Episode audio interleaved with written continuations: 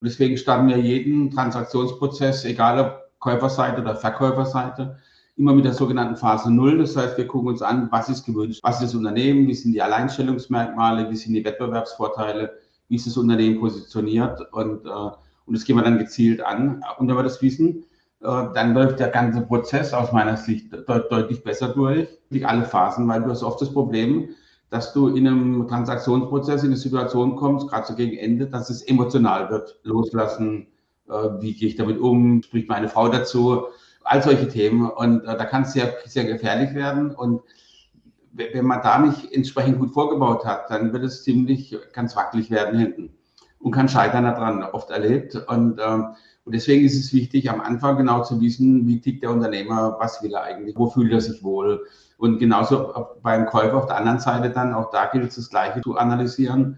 Und äh, wenn man sich da gut ausgetauscht hat, intensiv kennengelernt hat, dann läuft der Prozess besser durch. Hallo und herzlich willkommen bei Unternehmensnachfolge mit System, meinem Podcast rund um den Generationswechsel. Damit du diese anspruchsvolle Herausforderung leichter meisterst, als Best-Ager-Unternehmer oder als Nachfolgerin oder Nachfolger, auch mit einem turbulenten Team und einer lebendigen Unternehmerfamilie. Ich bin Lioba Heinzler und zeige dir, welche Aspekte bei der Nachfolge relevant sind, auch mit unterschiedlichen Vorstellungen über die Zukunft des Unternehmens. Ich hoffe, dass du am Ende dieser Podcast-Folge ein paar neue Denkanregungen hast, die dich und dein Businessleben bereichern. Mein Gast in dieser Podcast-Folge ist Peter Hertwig vom Nachfolgerforum. Er ist Experte für Unternehmenskauf und Verkauf und veranstaltet dafür jährlich ein Forum, bei dem sich Abgeber, Nachfolgende und Investoren persönlich begegnen können. Über alle Branchen hinweg sorgt die aktuelle Situation für große Unruhe und Unsicherheit. Das wirkt sich auch negativ auf die Zahl der Unternehmensübernahmen aus. Viele potenzielle Nachfolger oder Investoren scheuen in unbeständigen Zeiten diesen Schritt und wollen zuerst die wirtschaftliche Entwicklung abwarten. Doch das kann ein Fehler sein. Gerade schwierige Zeiten bieten potenziellen Nachfolgern oder Investoren große Chancen. Diese liegen zum Beispiel in der Innovation und Anpassungsfähigkeit der Unternehmen. Dafür braucht es aber die richtigen Unternehmer und Unternehmerinnen und Anregungen. Was es hierbei mit der einzigartigen Phase Null auf sich hat, erfährst du in dieser Podcast-Folge. Übrigens, Peter Hertwig war bei unseren Kongressen als Experte dabei. Die Aufzeichnungen der Intensivworkshops kannst du dir kostenfrei ansehen. Die Links dazu findest du in den Kommentaren. Ist das interessant für dich? Dann klicke auf Abonnieren, damit du keine Folge mehr verpasst. Denn dieser Podcast dreht sich um die Themen Unternehmerperson und Unternehmensführung sowie die Dynamik im Team und der Unternehmerfamilie im Zusammenhang der Nachfolge und des Generationswechsels.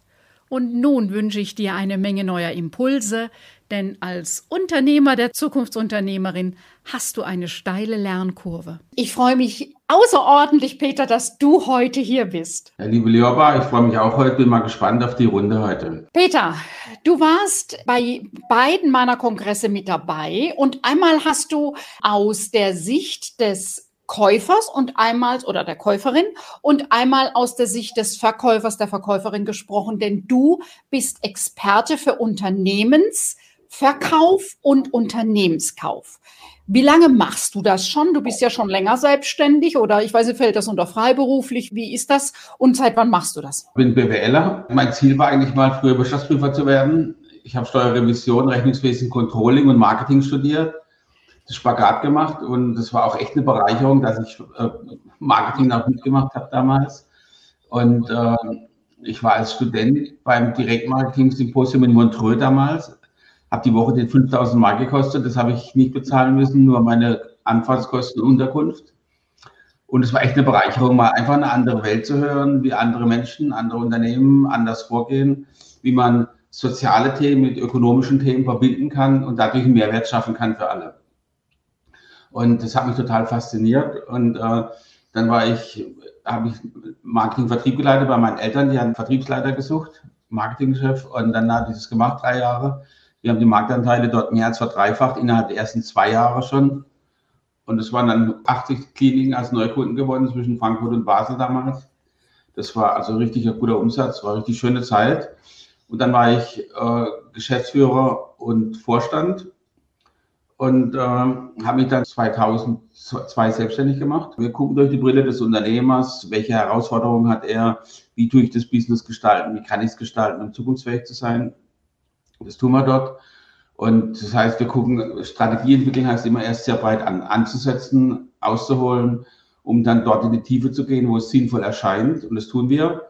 Und äh, deswegen gucken wir erstmal einen Blick in die Zukunft. Wir gucken mal auf die politischen Hintergründe. Und dann am zweiten Tag gehen wir in die Fachthemen rein, schauen uns die an und immer aus Unternehmerblick. Welche, der Problemer stellt, Unternehmer stellt sich vor, welche Herausforderungen hat er, wie hat er es gelöst. Und das wird dann in der Expertenrunde und der Unternehmerrunde diskutiert. Damit schaffen wir schon eine außergewöhnliche Lösung und ein tolles Format. Ich, ich kenne nichts Vergleichbares. Und dann haben wir den Private Banking Gipfel, den wir jedes Jahr äh, einmal im Jahr auszeichnen. Und wir haben die Zukunftswerkstatt wo wir auch solche neue Lösungen entwickeln. Da geht es praktisch darum, was ist der Megawachstumsmarkt der Zukunft und äh, wie finde ich die, wie erschließe ich den, wie kann ich den in mein Business integrieren. Und äh, wenn man den Weg konsequent geht, dann wird man mal feststellen, welche großartige Zukunft das wir uns eigentlich entgegengehen.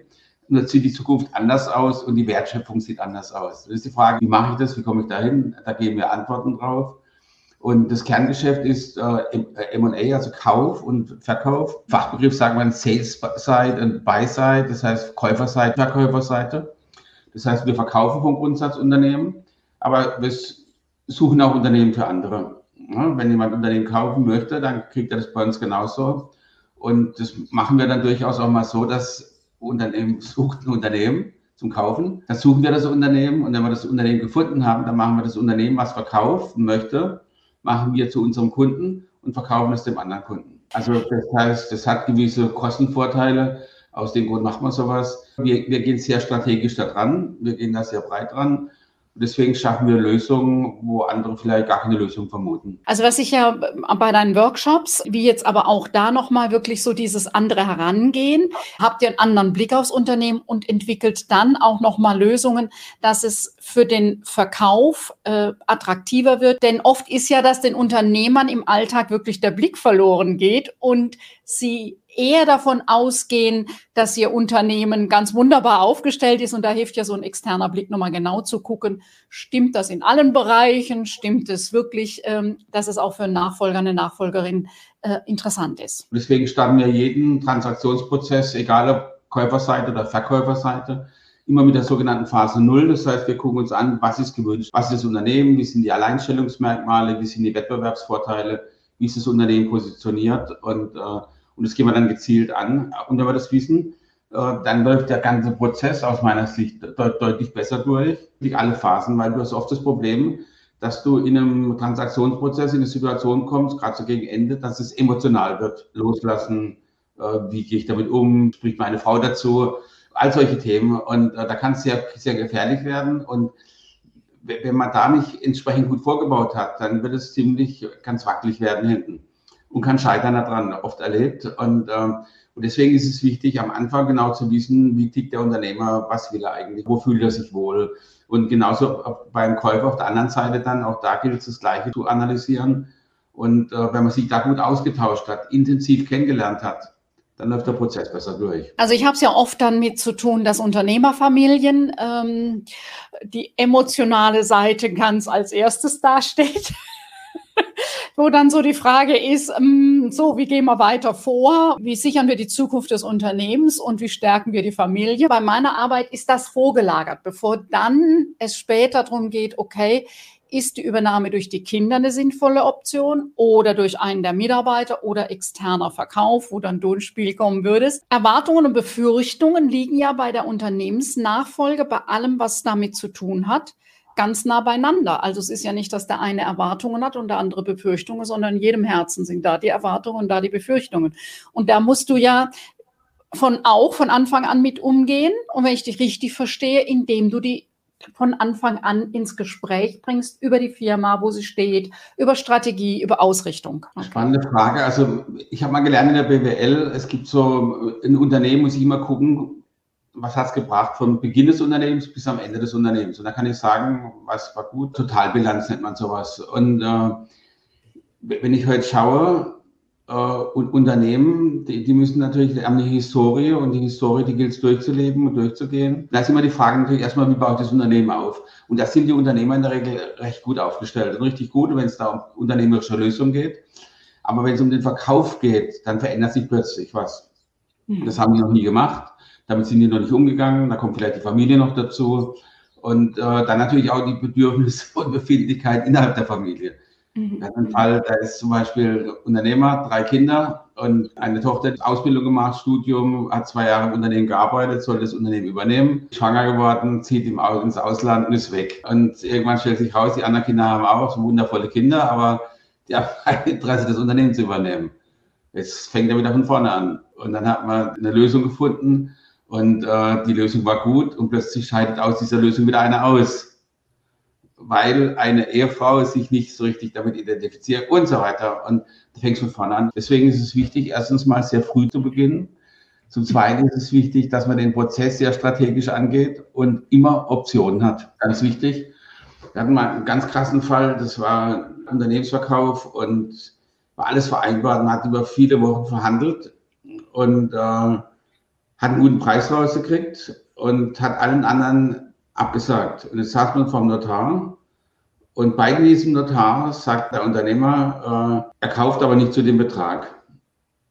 Du hast allen abgesagt, du hast die Finanzierung danach ausgerichtet, du hast eine Unternehmenssituation, die alles auf diesen Punkt hin ist. Und das nochmal von vorne anzufangen, ist dann so gut wie unmöglich oder extrem schwierig. Und das, das zeigt natürlich mal, wie verkommen das so manche unternehmerische Situation da draußen sein kann und wie stark man solchen Veränderung im, im Übergabeprozess unterworfen ist. Man hat da nicht alles immer im Griff und das ist halt die Kunst. Und gerade wenn man es auf die emotionale Seite nimmt, hat das mal, dass zum Beispiel sogar ein Pfarrer eingeschaltet werden musste für die Moderation äh, und für die Seelsorge, weil das dann so emotional wird, wenn zum Beispiel in der Familie dann noch die Altersvorsorge vom Senior dranhängt und äh, die eigentlich daraus aus und so weiter. Das ist dann ziemlich komplex. Und damit umzugehen und da mal Klarheit reinzukriegen, ist ganz wichtig. Ich finde das nochmal einen wichtigen Punkt, weil ich sage das halt schon mal ganz gerne. Äh, der Plan A klappt selten, wo du auch sagst, man muss immer davon ausgehen, dass es eben an einer Stelle nicht passt. Diese sogenannte, ja, diese Matching-Phase. Man gucken muss, ob der Abgeber und der Übernehmer, die Übernehmerin, ob die zusammenpassen. Erstens mal dauert es meiner Erfahrung nach länger, als die Beteiligten das denken. Und es wird einfach auch in der Intensität unterschätzt, wie lange es dauert und welche Aspekte doch alle damit reingehören und bedacht werden müssen. Wobei, das kann verdammt schnell durchgehen. Wir hatten ein Unternehmen, im dreistelligen Millionenbereich, das haben wir innerhalb von drei Monaten über die Bühne gekriegt. Mhm. Das funktioniert natürlich dann, wenn die Interessen übereinstimmen, wenn die sind, übereinstimmen. Deswegen ist es so wichtig halt, dass ich das strategisch angehe. Große Unternehmer wie Bogner Burgner, der hat ja ein richtig tolles Unternehmen aufgebaut, hat sehr viel erreicht im Leben und durch Schicksalsschläge und Verlust und Tod und so weiter hat sich einiges verändert in seinem Leben und die Nachfolgegestaltung, die musste immer wieder neu geschrieben werden. Und am Ende stehst du dann vor einem Unternehmen, wo du sagen musst, ah, naja, und das zeigt mir die Herausforderung. Und es zeigt natürlich auch, wie schnell man in eine Situation kommen kann, wo man es nicht mehr im Griff hat. Was würdest du denn sagen? Also, was ich immer wieder erlebe, ist, wenn das Thema Unternehmensnachfolge denken, die meisten an diese enge Vertragsgestaltung. Die ist ja, wenn sich zwar einig sind, dann nachher relativ einfach und auch so ein Notartermin ist relativ einfach, wenn da nicht noch so was ganz anderes dazwischen kommt. Ähm, also da, da, das kann in Monaten gehen. Aber davor der Teil, was würdest du sagen, wann sollte ein Unternehmer, äh, eine Unternehmerin anfangen, zu suchen, sich zu überlegen, wie geht es nachher weiter? Also eigentlich gehen wir davon aus, dass man so sieben Jahre vorher anfangen sollte. Also wenn du sagst, so sieben Jahre muss man rechnen, heißt das, man eigentlich Mitte, Ende 50 auf jeden Fall anfängt. Ja, und es gibt Leute, die ziehen das raus. Ich meine, du musst gerade in der heutigen Zeit auch junge Mitarbeiter interessieren fürs Unternehmen. Du musst da eine Kultur reinkriegen, du brauchst den Know-how-Träger, das Know-how muss übergeben werden. Und wenn der Prozess, wenn es überaltert ist, dann hast du irgendwann ein Problem und irgendwann ein richtiges Problem. Und es führt auch dazu, dass ein Unternehmen in die Pleite geht dann. wir hatten schon ein, ein, tolles Unternehmen, die viele Millionen Ertrag gemacht über die Jahre und der Unternehmer, der zahlt jetzt plötzlich, weil die Verluste schreiben, die, die Verluste, die gleicht er eben aus. Mhm. Der Sohn hat kein Interesse daran und äh, jetzt haben wir einen Kunden, der wird es kaufen, aber jetzt sagt er plötzlich, die werden sich mit dem Kaufpreis nicht einig. Mhm. Sanierungskonzept erstellt für das Unternehmen und wird man sich im Kaufpreis nicht einig, man geht auseinander, ein Jahr später rief dann der Unternehmer an, sagt, ja, jetzt würde er doch gern verkaufen. Ja, jetzt wollte unser Kunde nicht mehr und dann ist es vorbei. Das Unternehmen ist dann pleite gegangen, 250 Arbeitsplätze weg. Das ist gar keine Seltenheit. Wenn mal so ein Mann so 60 äh, ist dann ist er ziemlich schnell 70 und dann ist er ziemlich schnell 80 und in dieser Phase noch zu verkaufen, ah, das ist immer eine größere Herausforderung. Und dann scheitert es aber doch ziemlich oft auch. Und da kommt es auch natürlich darauf an, weil einfach die Geschäftsmodelle, die Businessmodelle anders geworden sind heute. Das heißt, ich muss mein Geschäftsmodell anders denken, ich muss es am Markt orientieren, ausrichten und äh, das ist eine Herausforderung, die im Alter immer schwerer fällt. Also natürlich hat die Bedeutung der Digitalisierung in den Unternehmen zugenommen, sage ich jetzt nichts Neues, und damit auch die Bedeutung von Abläufen und Prozessen. Also Digitalisierung funktioniert ja nur, wenn es da auch klare Prozesse und Abläufe gibt. Und das ist eben ähm, auch Lösungen im Unternehmen brauchst ein Team, was eben flexibel denkt und ich sage, das machen wir schon seit 20 Jahren so. Also, also Faktoren müssen ja irgendwie in der DNA des Unternehmens mit drin sein. Das heißt, man kann auch den richtigen Zeitpunkt verschlafen. Eigentlich müsste man ja dann verkaufen, wenn das Unternehmen in der Blüte ist.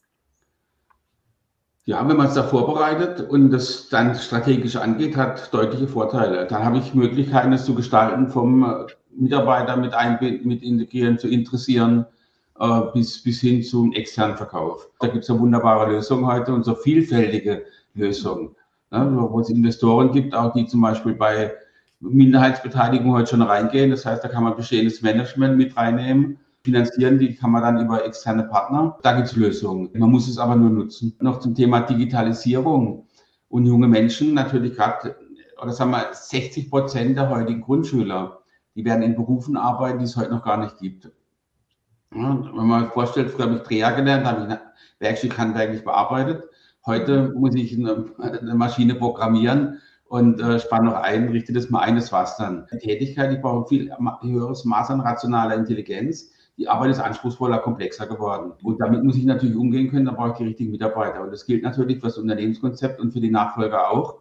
Und man muss die jungen Leute dafür interessieren, auch die zu dem Thema brennen. Und ähm, wenn wir jetzt mal gucken, wir, wir haben jetzt die, das ein Problem ist die Generation Z nach, nach Jahrgang 95 und es gibt Unternehmer, die sagen, oh, schwierige, schwierige Gruppe. Die verlangen nur einen Haufen Geld, die machen nichts, faul sind sie auch. Und wie kann man so eine Gruppe motivieren? Wie, wie kann man da erfolgreich sein? Und wir haben dieses Jahr bei uns beim Forum den David Reger, der hat ein Unicorn-Startup, das heißt, man sagt ihm vorbörslich einen Unternehmenswert von einer Milliarde zu, hat es innerhalb von drei Jahren 150 Mitarbeiter, ist extrem am Wachsen, hat den ersten kognitiven Roboter der Welt entwickelt.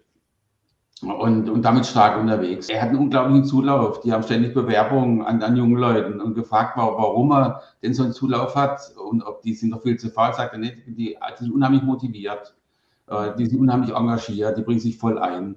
Und mhm. äh, dann muss man sich fragen, was macht er anders als andere? Die haben die Arbeit anders strukturiert. Äh, die haben das Interdisziplinäre viel stärker in den Vordergrund gerückt. Äh, die arbeiten, die tauschen sich viel stärker aus. Und da muss ich das Denken dazu mitbringen, das Mindset, um das Business so gestalten zu können. Und dann mache ich es attraktiv für junge Menschen. Wenn ich jetzt aber 80 bin, habe ich natürlich Probleme damit, äh, mit so einer Struktur umzugehen und so etwas Neues zu schaffen. Und das zeigt mal, wie wichtig das ist, das rechtzeitig anzugehen und da die richtigen die Leute rechtzeitig daran zu ziehen. Ich habe mich mit einem befreundeten Unternehmer unterhalten, der ebenso, ja, weil wir uns gut kennen, eher über die private Schiene als über die berufliche, äh, ein großes Unternehmen im Süden Deutschland, ähm, äh, eine ganz spezialisiert Elektrotechnik. Ähm, und er hat es irgendwann an einem bestimmten Punkt an einen Mitarbeiter übergeben und äh, er sagte, ich war damit klar, ich will das so groß nicht mehr und der macht das gut, der soll das weitermachen. Aber es war dann schon komisch, als die IHK mich nicht mehr eingeladen hat zum Neujahrsempfang und als der Bürgermeister, ähm, als ich da nicht mehr eingeladen war. Und die Frage war dann schon kurz, wer bin ich eigentlich und was mache ich denn jetzt? Ähm, So, der Stefan ist, äh, äh war zu dem Zeitpunkt knapp 60. Das wird natürlich mit jedem Jahr schwieriger, ja. Also der hat das sehr ehrlich so am Tisch erzählt, wie es ihm damit auch emotional ging und ähm, hat dann eine neue Aufgabe gesucht und eine neue Firma gegründet unter neuen Vorzeichen, ja. Das ist aber einer, was ich immer wieder überlege, der Hauptpunkt. Und je älter jemand ist, umso schwerer ist es, wirklich auch nochmal ganz was Neues anzufangen. Vielleicht nicht Unternehmen, vielleicht endlich die, die Weltreise, die die beiden vorhatten mit der Frau oder ausgiebiges Hobby. Denn es ist ja heute so, die Zeit zwischen 30 und 60 ist genauso lang wie zwischen 60 und 90 und die Wahrscheinlichkeit, dass wir 90 werden, ist groß. Ja? Also dieses frühzeitig nochmal gucken, hilft auch Abschied zu nehmen. Faber Castell, der hat mal gesagt, er kann sich vorstellen, mit 85 nur noch halbtags zu arbeiten. Ja, es, es gibt so Typen, die sind körperlich jung geblieben, die sind geistig jung geblieben und die auch andere Menschen noch faszinieren können. Die mhm. gibt es, aber das ist halt eine Kunst. Äh, und deswegen ist es, glaube ich, auch wichtig, das eigene Mindset, das richtige Mindset zu haben. Weil ob ich jetzt mit 70, der eine, der gründet halt nochmal eine neue Firma, mhm. wenn es Spaß macht, wenn es seine Lebensfreude ist, dann ist es toll. Ähm, für einen anderen, der macht ehrenamtlich oder der tut sich im Sportverein engagieren, das ist genauso wichtig. Wichtig ist es nur, dass ich eine Aufgabe habe fürs Alter. Der Volksmund in Deutschland sagt, wer rastet, der rostet. Ja. Und so ist es auch. Und wer da stehen bleibt, der hat ein Problem in seinem Leben. Aber das gilt nicht nur fürs Unternehmertum, das gilt insgesamt für das Leben selbst. Ja. ja. So, so ganz langsam läute ich die Schlussrunde ein. Also für alle nochmal, die das jetzt hier hören. Ihr könnt euch noch zum Nachfolgerforum nächsten Monat anmelden. Wenn ihr euch anmeldet und dabei seid, dann sehen wir uns. Wir haben auch die Möglichkeit für jemanden, der einen Rabatt haben will, schreibt mir einfach eine E-Mail. Peter hat extra mir einen Rabattcode gegeben. Und wer sich für die Workshops von Peter interessiert, wo er nochmal tiefer einsteigt in das Thema, was musst du bei Verkauf bedenken? Was heißt Phase 0 genau? Genau, was bearbeiten wir dann, wie geht es weiter, natürlich in Phase 1, 2 und 3, was wird da bearbeitet, das stellt er da ähm, in seinen Workshops vor und dann eben auch die andere Seite, wo er vorstellt, was du als Käufer und, oder Käuferin beachten musst. Jeder Verkaufsprozess beginnt ja da, dass ich das Unternehmen gut aufstelle gut positioniert bin und äh, die Antworten und das, das, Mindset, das kriegt er bei uns. Hm. Äh, deswegen kann ich es nur empfehlen, insbesondere die Gespräche und die Kontakte dort. Peter, was ist dein Tipp, den du an junge Unternehmer, Unternehmerinnen weitergibst, wo du sagst, hm, vielleicht wenn ich das ein paar Jahre früher gewusst hätte, nach all deiner Erfahrung, was ist dein Tipp an junge Unternehmer und Unternehmerinnen? Ja, das ist eine verdammt schwierige Frage. Also wenn man aus der Spieletheorie, in der Vergangenheit wussten wir, äh, es gibt ein Erfahrungswissen und dieses Erfahrungswissen, wenn ich weiß, wie man Weizen anbaut, dann hat es Vorteile dieses Erfahrungswissen wird zukünftig, wissen wir aus der Spieletheorie, äh, künftig zu 50 Prozent Fehlentscheidungen führen. Das heißt, wenn ich jetzt einem Kind, einem jungen Menschen einen Rat gebe, äh, dann ist der zu 50 Prozent falsch und äh, hat ein hohes Risiko, fehlerbehaftet zu sein. Und deswegen ist, glaube ich, das Wichtigste, dass der, jeder Mensch das, den Weg für sich selber findet dass er prüft, dass er sich auseinandersetzt, dass er Informationen sammelt, möglichst breit und äh, dass er seinen Weg findet. Und das heißt, einmal nach außen zu gucken, hat aber auch damit zu tun, in sich selbst reinzugucken, was will ich eigentlich vom Leben? Was ist mir wichtig im Leben? Brauche ich ein großes Haus? Brauche ich lieber gute Menschen, interessante Menschen? Äh, was will ich eigentlich im Leben? Und ich glaube, das ist die viel wichtigere Frage, dass man sich darüber im Klaren ist und sich dann den Rat und die Meinung anderer einholt dazu. Deswegen halte ich mich zurück. Meine Kinder, ich hätte gerne gehabt, dass meine Tochter in die Firma kommt. Äh, die hat andere Interessen, muss ich hinnehmen. Schade drum, ist halt so. Ich kann es auch verstehen. Und äh, weil sie gute Arbeit hat. Und äh, was gibt man da für einen Rat? Also, die sind selber auch selbstbewusst. Wir haben eine wunderbare Jugend da draußen auch. Gegenteil gibt es auch, klar, aber da sind schon ein paar richtig gute unterwegs. Und das macht auch Hoffnung und Mut auf die Zukunft. Und man muss sie einfach machen lassen, glaube ich. Bei dem, was du gesagt hast, heißt das ja auch, dass die Hälfte der Dinge, die junge Menschen entscheiden, genauso wie du und ich, einfach halt Fehlentscheidungen sind. Das heißt, abschütteln, weitergehen, das gehört dazu. Also das wäre jetzt so, wo ich eben so dachte, als du das sagtest, ja, ähm, Scheitern ist nicht, oh Gott, ich darf ja nicht scheitern, sondern, ja, wie manche Softwareentwickler sagen, scheiter schneller, dann äh, kommst du auch schneller ans Ziel. Wenn man hinguckt, genau, wenn ich mal so durch die Straßen gehe, da sehe ich nicht so arg viele glückliche Gesichter. Und wenn ich in andere Länder gehe, man muss sich mal fragen, wo leben eigentlich die glücklichen Menschen? Und äh, da komme ich mal zum Beispiel in den nordischen Ländern, Schweden, Dänemark als Beispiel. Und es ist die Frage, was brauchen eigentlich die Menschen, um glücklich zu sein, um Lebensqualität zu haben, um Fülle zu haben im Leben? Und äh, wenn ich mit der Frage auseinandersetze, dann stelle ich fest, dass eigentlich äh, erstens mal eine soziale Anerkennung, Wertschätzung, das schüttet einen wahren Cocktail an Glückshormonen aus und, ähm, und wenig Regeln. Vorschriften. Wir haben halt uns zum höchstgradigen Individualisten entwickelt, zum Egoisten auch und weniger das gemeinschaftliche Orientierung. Und äh, wir haben sehr stark äh, die Integration und ein Regelkonstrukt aufgebaut, was so irre ist.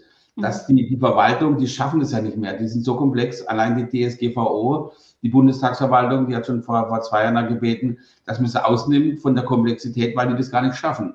Mhm.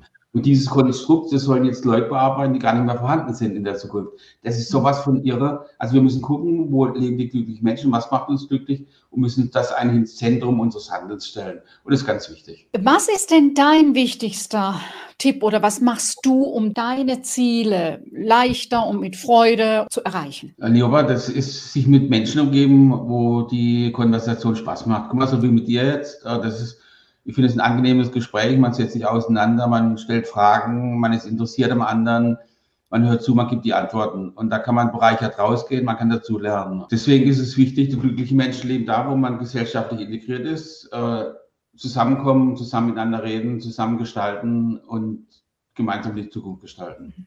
Schön. Unternehmer, Unternehmerinnen brauchen immer wieder neue Impulse. Innovation heißt, zwei altbekannte Dinge neu miteinander zu kombinieren. Wo holst du dir deine Inspiration her? Hast du dafür einen, einen Tipp, ein, ein, Hörbuch, ein Buch, ein Podcast? Gehst in die Galerie? Wie machst du das? Ja, ich habe zu Weihnachten ein Buch geschenkt bekommen. Das ist ein junger Mann, der in seiner Midlife-Crisis ist und nach dem Sinn des Lebens sucht. Worauf kommt es eigentlich an? Er macht sich, begibt sich auf eine Reise und äh, lernen dann einen Traumdeuter kennen und äh, die Erkenntnis daraus ist, äh, der Junge auf einem Eselritt heißt das Buch. Ähm, das, das Leben ist wie in einer Oase. Ich bin in einer Oase, ich lebe in einem Punkt und ich nehme mir ein Ziel vor, ich komme an diesem Ziel an und dann stelle ich mir, komme ich, aber wache ich am nächsten Tag wieder auf in dieser Oase und ich frage mich dann, was mache ich jetzt? Ich nehme ein neues Ziel, komme wieder an diesem Ziel an und äh, lande aber wieder in dieser Oase. Und es geht die Frage, worauf kommt es eigentlich an im Leben? Was ist das Wichtige? Und, äh, und das sind zwei Dinge. Das eine ist, Vertrauen ins Leben zu haben und Gelassenheit. Und wenn man sich mal das als Basis nimmt, kann es ziemlich einfach sein. Und äh, nur haben wir nicht gelernt, damit umzugehen. Wir haben in der Schule nicht gelernt, aber wir haben nicht gelernt, mit dem eigenen Leben umzugehen, was uns eigentlich beschäftigt, was wir brauchen, worum es geht eigentlich im Leben. Und äh, ja, das, deswegen glaube ich auch, sich mit diesen Themen auseinanderzusetzen. Und wenn man nochmal sieht, die Brücke zu bauen zur Jugend, welchen Rat gebe ich denen heute? Das Leben durchaus, wie es die Philosophen früher gemacht haben. Aristoteles, das, was ich sage, ist ja nichts Neues. Das gab es ja vor 2000 Jahren schon. Ne, da gab es ja die, die Intelligenz viel klüger als ich und das Wissen war vorhanden. Und äh, wir, wir sind so weit weg von dieser Intelligenz, von dieser Fähigkeit, von diesem Wissen, von dieser menschlichen Größe, und, äh, und ist so in die Banalität abgerutscht aus meiner Sicht. Und äh, dabei kann das Leben so einfach sein. Loslassen und Vertrauen ins Leben zu haben. Schön. Hatte schon lange nicht mehr so ein philosophisches Gespräch mit dir. Peter, wenn man mit dir in Kontakt treten will, wie geht es am einfachsten? E-Mail, Telefon, was ist dir der liebste Kommunikationskanal? Sowohl als auch. Wir können telefonieren, telefonieren, persönliches Gespräch ist immer gut. Ich lade jeden gerne ein zu uns ins Büro. Wir haben ein wunderschönes Büro hier, Drehhaus. Das heißt, unsere obere Etage, die dreht sich komplett. Und es ist auch immer schön, dann rauszugucken bei uns in die Natur. Und, äh, und da wechselt sich immer der Blick jetzt für mich. Persönliches Gespräch ist immer ganz gut. Wir können telefonieren, wir können E-Mail schreiben. Meine Kontaktdaten sind ja bekannt. Super. Peter, ich danke dir ganz herzlich, dass du dir heute Zeit genommen hast. Und ja, ich freue mich, wenn wir uns demnächst wieder persönlich sehen. Vielen Dank, liebe Lioba. War ein Genuss mit dir. Alles Gute. Danke. Ciao. Tschüss. Soweit die heutige Podcast-Folge. Alle Infos zu meinem Gast findest du in den Show Notes. Kennst du schon meinen kostenfreien Fragebogen Always Busy oder Business? mit dem du den aktuellen Stand deines Business checken kannst? In den Show Notes findest du den Link. Vielleicht ist für dich der Punkt gekommen, wo du dir für dich und dein Business Unterstützung wünschst. Dann lass uns persönlich sprechen. Buche dir ein kostenfreies Fokus-Klarheitsgespräch für deinen nächsten Schritt. Den Link findest du wie immer in den Show Notes. Ich freue mich, wenn du auch bei der nächsten Folge meines Podcasts wieder mit dabei bist. Tschüss, bis bald!